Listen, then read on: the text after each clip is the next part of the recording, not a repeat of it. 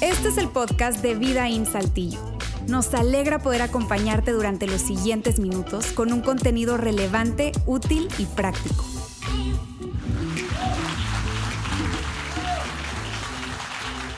Hoy vamos a continuar con esta serie llamada Tú no me mandas. Hoy vamos a hablar de una emoción más, de esas emociones que son negativas pero que quieren mandarnos en nuestra vida.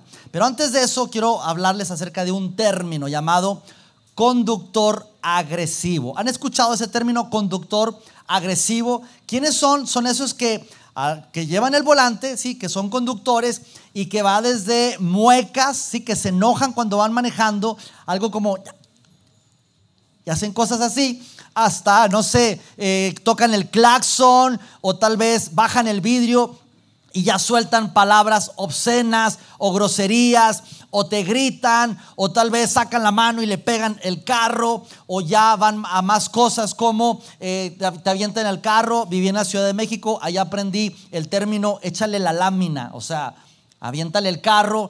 Allá personas que simplemente se cierran y buscan golpes, ¿sí? pleitos o ya, ya cosas más, más fuertes. Conductores agresivos. Ahora, pregunta, ¿quiénes de ustedes han lidiado, les ha tocado un conductor agresivo? Por favor, levanten la mano. Así que, voy, la mayoría, la mayoría. Ok, bajen la mano, por favor. ¿Quiénes de ustedes son conductores? No, no, no, levanten la mano. No, no me la van a levantar, porque si no, nos quemamos, nos quemamos aquí. Pero mira, yo, yo hace ¿qué te diré? Unas como cuatro o cinco semanas más o menos, eh, llegué aquí a las oficinas. Si nos están escuchando a través del podcast, nuestra iglesia está en una plaza comercial arriba de una cervecería, ¿sí? Y tenemos un estacionamiento compartido con todos los locatarios. Así que yo llegué entre semana y, iba, normalmente yo acostumbro a estacionarme de reversa. Así que llegué por mi carril derecho, hay otro carril de, de, de venida, y me iba a estacionar en, un estacionamiento en un cajón del lado izquierdo. Así que para estacionarte siempre de reversa, la cola de tu carro tiene que estar con el carro de atrás y es una técnica de reversa para hacerlo simplemente en uno o dos movimientos. Ahora, yo me, me cambié hacia el carril izquierdo para meterme de reversa y no me percaté que en el carril izquierdo venía una señora, una mujer, en una camioneta de alta gama, se veía una señora importante y venía y me la topo así de frente y yo espero esa mujer no esté aquí. Bueno, espero sí, que estaría padre que estuviera aquí. No la conozco, no la conocí. Pero de repente viene y pues yo estoy enfrente de ella y entonces la veo y la señora está, pero que echa chispas. Pero enojada, así levantada los cejas. Y entonces yo nomás la, vi, la vi y le hice así como... así como con cara de píchame un lonche, ¿no? Así. Y la señora estaba, pero. Y estaba, pero echando chispas. Y entonces yo estaba como. Y a mí me dio risa, así como que, ay, pobre señora, a lo mejor le ha ido mal en la vida, su marido no, no le da dinero, no sé, no sé. Y así que yo estaba ahí, perdón, me echo en reversa, me estaciono, entonces pasa la señora, sí, pasa la señora, y toda voltea, y me dice así un montón de cosas, y yo me bajé de la camioneta así como de verdad como, uy, pobre señora, pobre marido, no sé, cosas así, pensando yo en, en, voz alta, pero me ha tocado, me ha tocado personas así. Ahora, dato curioso, según estudios, según estudios, esto es real, no, estoy, bromeando, pero según estudios, los vehículos, autos, camionetas que traen entre más stickers, más enojón el conductor. No sé cómo es tu carro, si traes así como muchos stickers, pero entre más adornos tenga tu carro, ya si traes un mono cabezón de esos que bailan, no, ya. Cuidado, ¿sí? Por eso aquí en Vidaín dejamos de dar los stickers de vida, porque tú sabes, a veces como que te enojas, me ha tocado así que a veces se me mete un carro y yo como que tiendo a no pitar, pero a veces como que, ah, lo voy a pitar, le voy a echar la lámina, y de repente se me empareja el carro y me baja la ventana y lo, pastor, ¿cómo está? yo, ay Uy, no le dije nada, imagínate. Muévete y, que, ay, que se ha conocido. Así que cuidado con esos autos que tienen los stickers de, de vida. Pero hoy, amigos, precisamente vamos a hablar de esa emoción que es una palabra que no nos gusta, es una de las emociones más negativas que nadie quiere que nos controle y estamos hablando específicamente de la ira, la ira. ¿Sí? Y específicamente usamos esa palabra porque a veces queremos cambiarle de nombre, sí, bueno, molestia, medio enojo, pero realmente estamos hablando de la ira. Y escuchamos la ira, incluso la asociamos con, uy, esa persona tiene problemas de ira, manejo de ira, como que es, es demasiado enojo, necesita ayuda porque tiene problemas de ira. Pero amigos, la ira es algo que, que, todo el mundo nos ha pasado, todo el mundo lo sentimos. Sin embargo, hay dos maneras de expresar la ira. La ira externa que es aquellas personas que, es muy fácil verlos enojados, están manoteando, están diciendo eh, maldiciones, están eh, aventando cosas, se enojan y son muy explosivos. Pero hay otra ira, y si tú te pareces a mí, es más como yo la, la manejo, que es una ira interna. Es decir, te molesta algo y te callas. Y te molesta una situación y simplemente no hablas. Te metes en tu cueva y ahí te quedas callado, pero por dentro está que la sangre te hierve y estás enojado, enojada. Cualquiera que sean las dos situaciones, la ira es la ira. Pero no nos gusta hablar acerca tanto de la ira. No nos gusta ser controlados por la ira. No nos gusta estar con una persona que tenga problemas de ira. A nadie le gusta eso. Y en esta serie llamada Tú no me mandas, precisamente hablamos de cómo tenemos que reaccionar y no dejar que esas emociones negativas nos manden, nos lideren, nos aconsejen, nos controlen, nos guíen. No debemos de dejarnos guiar por esas emociones. Y hemos hablado de la culpa. La semana pasada hablamos de la envidia, y hoy vamos a estar hablando acerca de la ira. Pero esa palabra no nos gusta, así que manejamos otros términos y decimos, bueno, es que lo que siento es frustración. Me siento frustrado. ¿Por qué? Porque yo esperaba algo de esa persona y esa persona no, no reaccionó como yo quería, entonces eso me frustra. Es que me frustra que yo voy en mi camino y alguien se pone enfrente de mí. Me frustra que siempre estén agarrando mis cosas. Amigos, la frustración es lo mismo, perdón, que el enojo, que la ira. Es exactamente lo mismo. Y hoy queremos hablar precisamente acerca de la ira. Ahora vamos a hablar lo que escribió una persona que estuvo muy cerca de Jesús. De hecho, era familiar de Jesús. De hecho, era su medio hermano, llamado Santiago. Santiago, hijo de María y de José, siendo medio hermano de Jesús. Jesús fue hijo de María, mas no de José. Así que Santiago se crió con Jesús. Y como medio hermano de Jesús, pues Santiago conocía bien a Jesús, pero Santiago no creía que Jesús era el Hijo de Dios. Pero si es mi carnal, yo nací, crecí con él. Yo lo vi hacerse pipí en la cama. Yo lo vi haciendo travesuras. No me vengas con que Jesús es el Hijo de Dios. Sin embargo, pasa el tiempo, Jesús muere, Santiago lo ve que lo están crucificando y al tercer día lo ve resucitado. Así que Santiago en ese momento se percata, se da cuenta de que verdaderamente Jesús, su medio hermano, era hijo de Santiago, de, Jesús, perdón. Así que de Dios, ya ando confundiendo nombres. Así que Santiago, una vez que Jesús muere y resucita, Santiago se, se convierte en uno de los principales líderes de la iglesia de aquel entonces. Y cuando digo iglesia, no me refiero a un lugar, a, un, a, un, como lo conocemos hoy, como una iglesia, un edificio, sino la iglesia era simplemente los seguidores de Jesús, personas que habían creído que Jesús era el Hijo de Dios, sin ninguna religión. Jesús no vino a promover una religión. De hecho, cuando vino, vino como hablar mal de las religiones existentes, pero, eh, pero, pero Jesús vino a traer una relación personal con Dios. Y los seguidores de Jesús empezaron a, a, proliferar por toda aquella región, aquella época, y Santiago se convierte en uno de los principales líderes de la iglesia de aquel entonces. Tanto así que incluso él fue muerto, martirizado. A Santiago lo mataron por creer que Jesús era el Hijo de Dios. Así que ahí tenemos a Santiago, pero Santiago escribe unas cosas y dejó escrito una carta, un escrito que, que nos da consejos tan prácticos para el día de hoy inclusive, porque la naturaleza del hombre es la misma de aquel entonces y la de ahora. Y Santiago nos deja un escrito hablando específicamente del tema de la ira.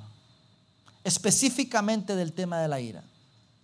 Y cuando tú y yo estamos enojados, estamos frustrados, molestos, eh, con ira, como le quieras llamar, la razón por la cual estamos así, amigos, es porque básicamente no estamos obteniendo eso que seguramente merecemos no estoy obteniendo eso que yo merezco, eso que seguramente yo merezco, y como no lo estoy obteniendo, eso me hace enojar.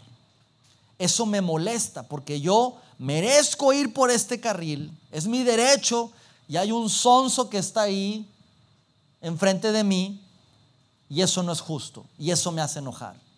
Me molesta que yo tengo derecho a ciertas cosas y hay alguien que está enfrente de mí diciéndome, por ejemplo, no te voy a pagar eso que te debo.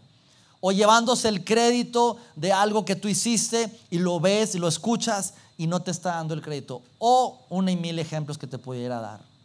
No estoy obteniendo yo algo que merezco legítimamente, pero no lo estoy obteniendo. Y eso me hace enojar, me molesta produce ira en mí. Y Santiago habla precisamente acerca de esto.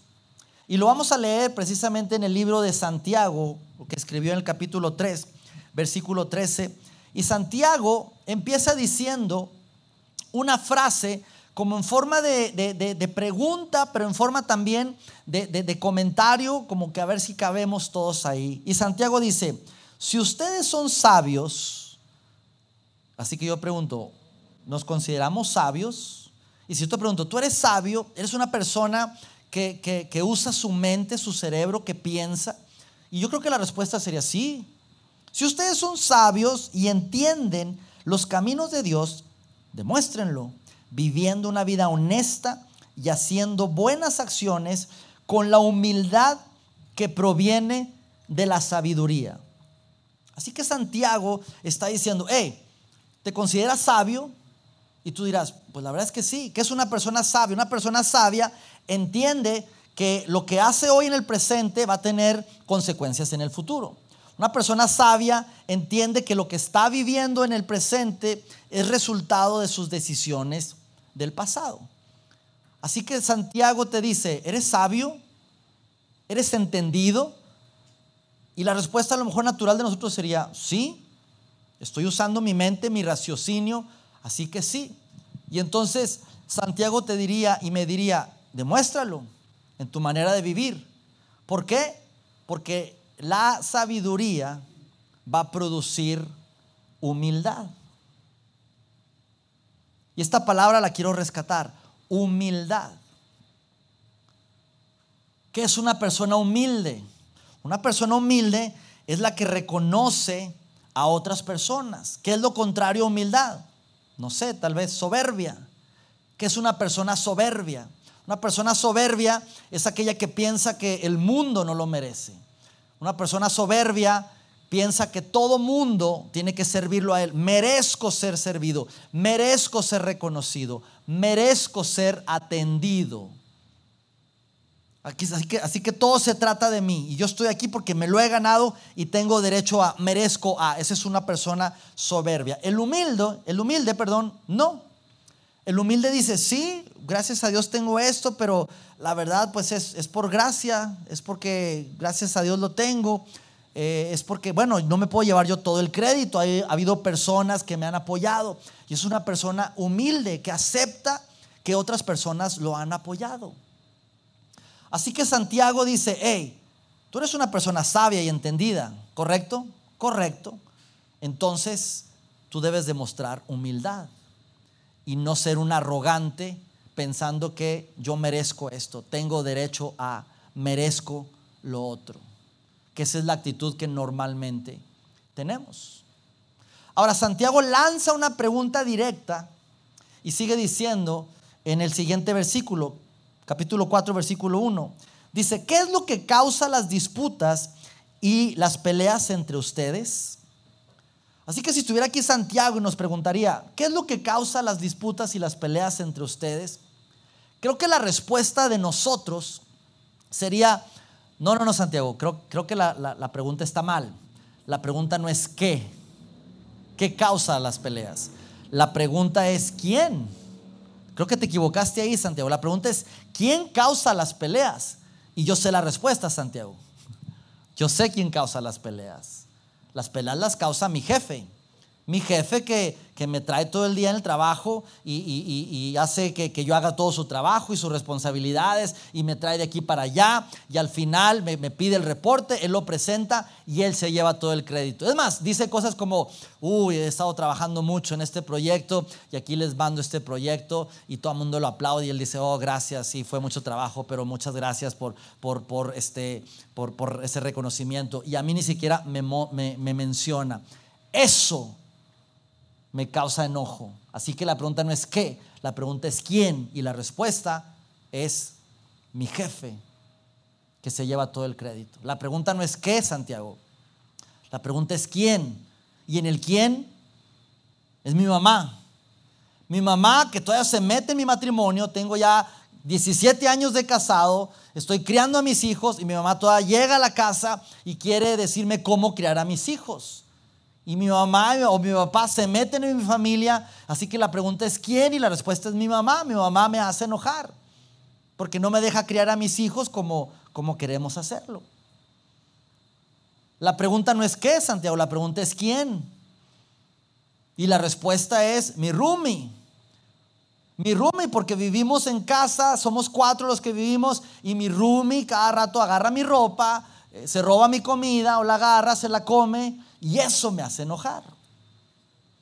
Si tú viviste con roomies o has vivido o vives con, con, compañeros ahí, tú sabes de qué estoy hablando. Yo viví con roomies muchos años, en casas donde éramos tres y casas Big Brother.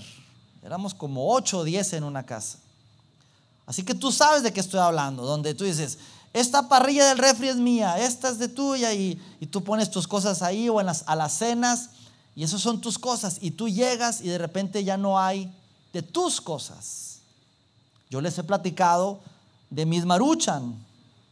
¿sí? Yo compraba la cartera del 24 de maruchan y esa era mi alimentación una por día para que me durara el mes y es con lo que comía.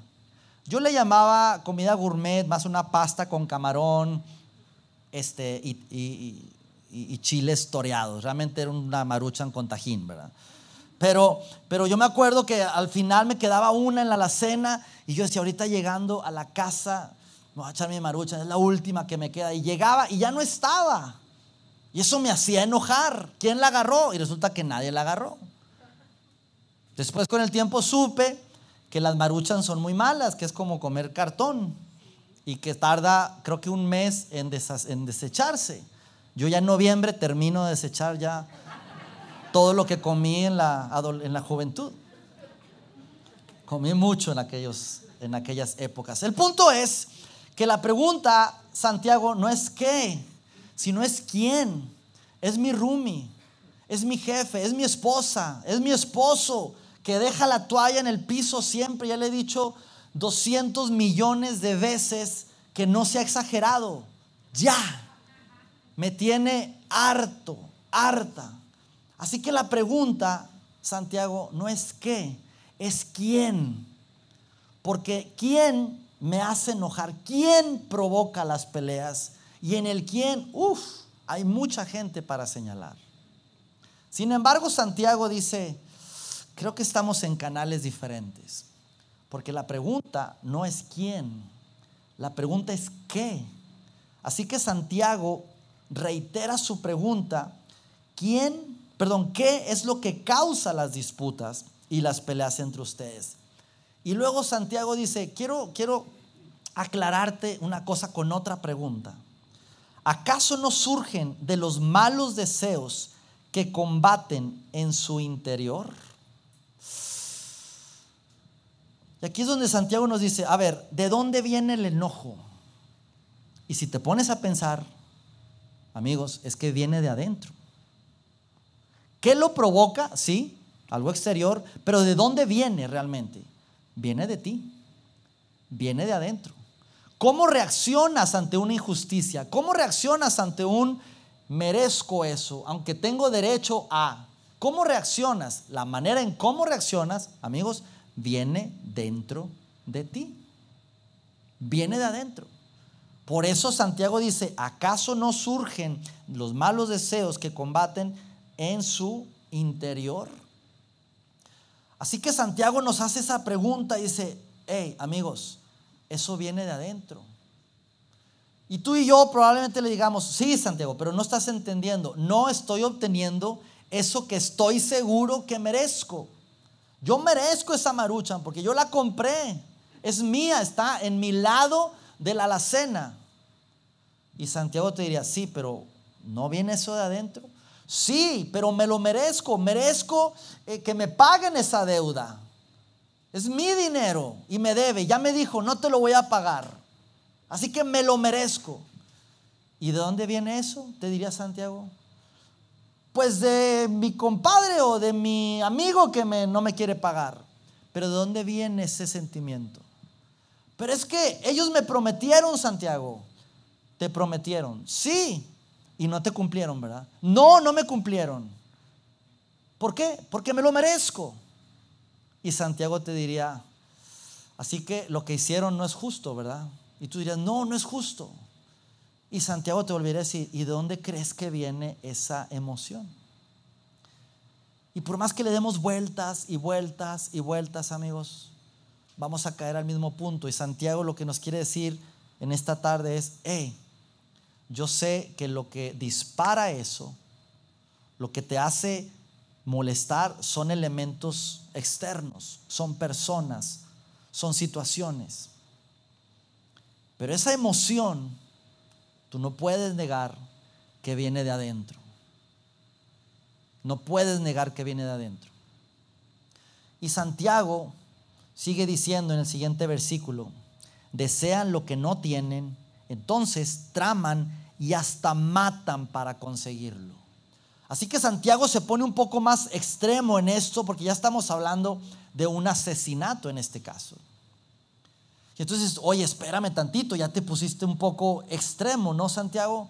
Y Santiago diciéndonos, sí, pero mira, esto es lo que sucede, que puede llegar al punto de tanta ira, tanto enojo, que puedes cometer imprudencias de las que al final te puedes arrepentir. ¿Y qué sucede con una situación así?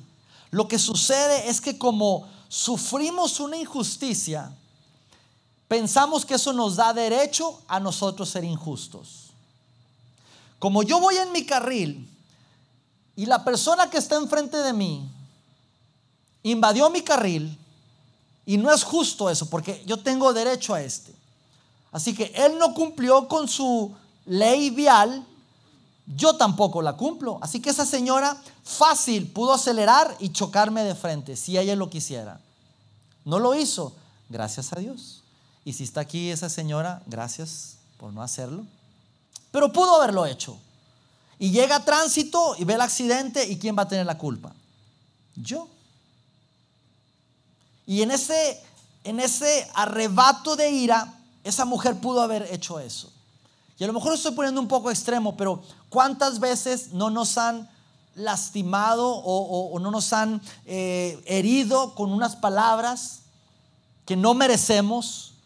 Y como esa persona hizo algo que yo no merecía, como fue, faltó a su palabra, hizo algo indebido, eso me da derecho a mí a responder. Porque si ella o esa persona faltó o hizo, algo indebido, yo puedo hacer algo indebido también. Y entonces, ah, me hizo, le hago y respondemos. Ah, eso me hizo, entonces yo respondo. Ah, le presté dinero y me dijo, no te voy a pagar y hazle como quieras. Entonces, si no está cumpliendo su palabra, yo tengo derecho a, no sé, cobrarme a lo chino, agarrar una llave y rayarle su carro, ir y robarle algo, qué sé yo. ¿Por qué? Porque nos está dando el derecho hacerle algo también indebido. Y lo que está Santiago diciéndonos es, eh, tengan cuidado, porque así de peligroso es esa emoción de la ira, del enojo. ¿De dónde surgen los pleitos, las broncas? ¿Acaso no surgen de tu interior? Y quiero hacer una pausa aquí y quiero lanzar yo una pregunta. ¿Quiénes de aquí, de la audiencia, son papás de niños chiquitos o incluso ya de grandes? Levanten su mano, por favor. Mayoría, mayoría, mayoría tenemos aquí. Ok, bajen la mano. ¿Te has visto alguna vez en esta situación, mano izquierda en tu auto, sí? Mano izquierda sobre tu volante, en la parte de arriba de tu volante, y mano derecha en la parte de atrás haciéndole al referee y diciendo algo como, sepárense ya niños, ponte tu lugar, pónganse el cinturón y ya no se peleen. O nada más soy yo. Se me callan los dos. En algunos casos, los tres. Y en algunos los cuatro, Dios mío. No están los Copca por aquí, pero bueno. Se me callan ya, silencio los dos. Juanito, siéntate en tu lugar, ponte el cinturón. Deja ya de hablar. Juanita, ya siéntate en lugar, ya dejen de pelear. ¿Nos hemos visto en alguna situación así? Creo que la mayoría hemos hecho eso. Mano izquierda en el volante, mano derecha separando y diciendo, ya basta. Dejen de gritar, dejen de pelear, pónganse en su lugar. Castigados los dos. ¿Quién tuvo la culpa de ellos dos? ¿Por qué están peleando? ¿Quién empezó el problema? Amigos, como padres, sinceramente, como que eso no es el problema en sí. El problema es que están discutiendo y están peleando. Así que a ti no te importa si este empezó primero, si aquel le aventó la, la, paleta, si este tenía la tablet y le cerró la aplicación, si aquel le empezó a molestar, si aquel le aventó un papelito. No, realmente no es, no es el punto. El punto es que se están peleando y quieres que dejen de pelear. Así que en esa analogía, Dios en algún momento dice, hey, aquí lo, lo importante es que no estén peleando, que, que, no se agredan, que no, se estén, que no estén discutiendo, sino, hey, tranquilos. Porque el problema en sí no es el problema, el problema es que están peleando y están respondiéndose, incluso están ofendiéndose. Así que muchas veces tú y yo nos encontramos en esa situación y Dios diciendo, hey, dejen de pelear. Están siendo controlados por la ira y están respondiendo y reaccionando, metiendo la ira de por medio. Santiago sigue diciendo en el siguiente versículo, envidian lo que otros tienen, pero no pueden obtenerlo. Por eso luchan y les hacen la guerra para quitárselo.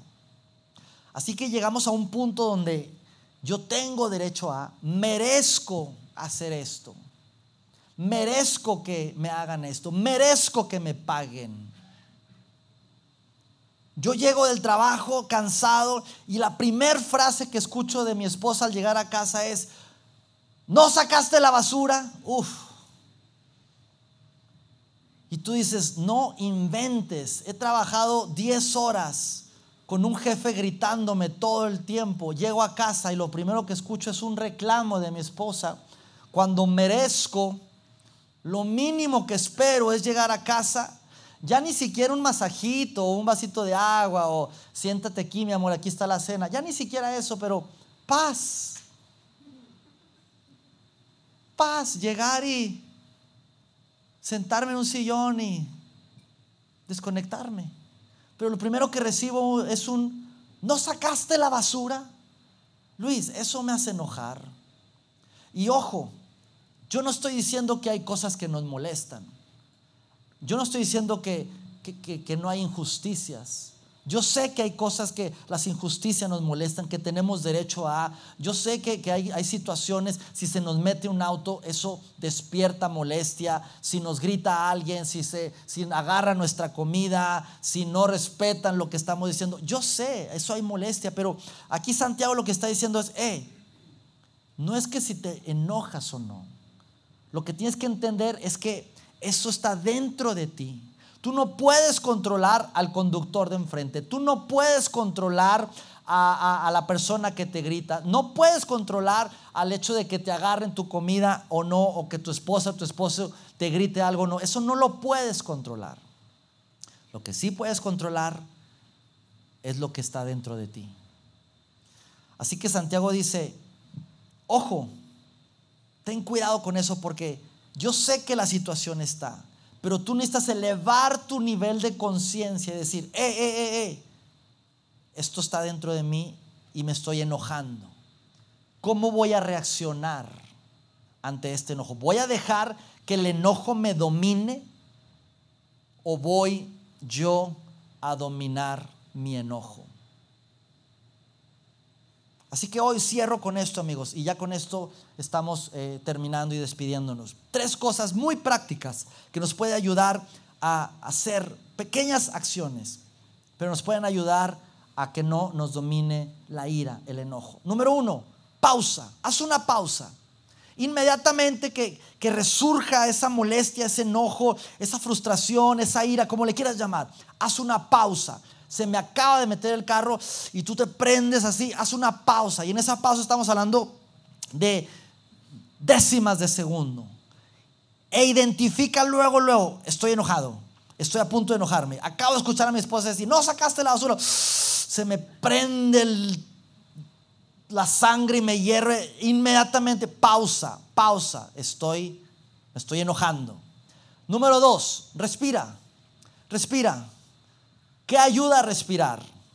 Oxigenas el cerebro, pero también pierdes tiempo o tomas tiempo. Así que respira, respira. Haz una, dos, tres inhalaciones cuando te sientas realmente molesto, pero no dejes, no dejes que eso te domine. No permitas que eso te domine. Haz una pausa, respira. Y número tres, háblale a esa ira. Puede ser audible, puede ser pensado, pero tú di algo como ira. Si te pones así medio naco, ira. O sea, ¿cómo te digo? Como dijo la persona que es muy culta, no se dice ira, se dice ire. O sea, con más respeto, oiga. Ira tú no me mandas. Con estas tres pequeñas acciones, amigos, que son tal vez insignificantes, pero ¿qué queremos lograr con esto? Y lo que, lo que Santiago nos está diciendo es, hey, eso está dentro de ti. Yo sé que, el problema lo, lo, lo, propició el conductor, el jefe, el roomie, la esposa, otras personas, la mamá, la tía. Yo sé eso. Pero la ira viene dentro de ti. Así que lo que quiero es elevar tu nivel de conciencia, ser más conscientes de decir, eh, eh, eh, sí, me está provocando ira, pero yo no voy a dejar que la ira gobierne mi vida. Así que hago una pausa, respiro hondo y yo le ordeno, le ordeno a mi emoción, ira, tú no me mandas. Oramos. Señor, gracias Dios. Gracias porque a través de este escrito de Santiago, con tanta sabiduría, Dios, hablando de una emoción muy común, algo que todos batallamos de alguna otra manera, algo que es muy común y más en estos tiempos, Dios, donde hay tanto estrés, tanto ajetreo, tanta interacción, Dios, entre personas y constantemente estamos frente a situaciones, frente a personas que nos hacen enojar. A veces ni siquiera se dan cuenta esas otras personas, a veces lo hacen de manera intencional, pero sea como sea Dios, eso despierta en nosotros esa emoción que, que no es buena, el enojo, la ira. Y hoy Dios simplemente a través de este escrito de Santiago elevamos nuestra conciencia, Dios, y, y somos más conscientes de cómo reaccionar ante esta emoción. La razón por la cual hablamos de esto, Dios, es porque estamos en esta vida y queremos, Dios, tomar las mejores decisiones para tener cada vez menos arrepentimientos en la vida. Queremos ser cada vez más como tú viviste aquí en la tierra, Jesús. Así que ayúdanos, Padre, ayúdanos a, a poder entender y comprender esta emoción y que no nos domine y poderle decir, Ira, tú no me mandas.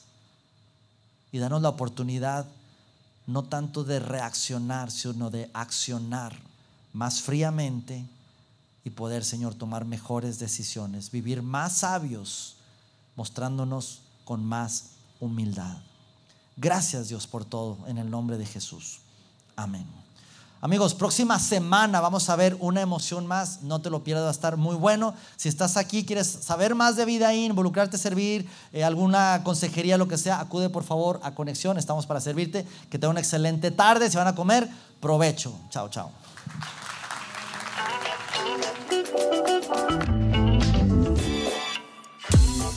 Sigue conectado a los contenidos de Vida en Saltillo a través de nuestro sitio web y de las redes sociales. Muy pronto estaremos de vuelta con un nuevo episodio.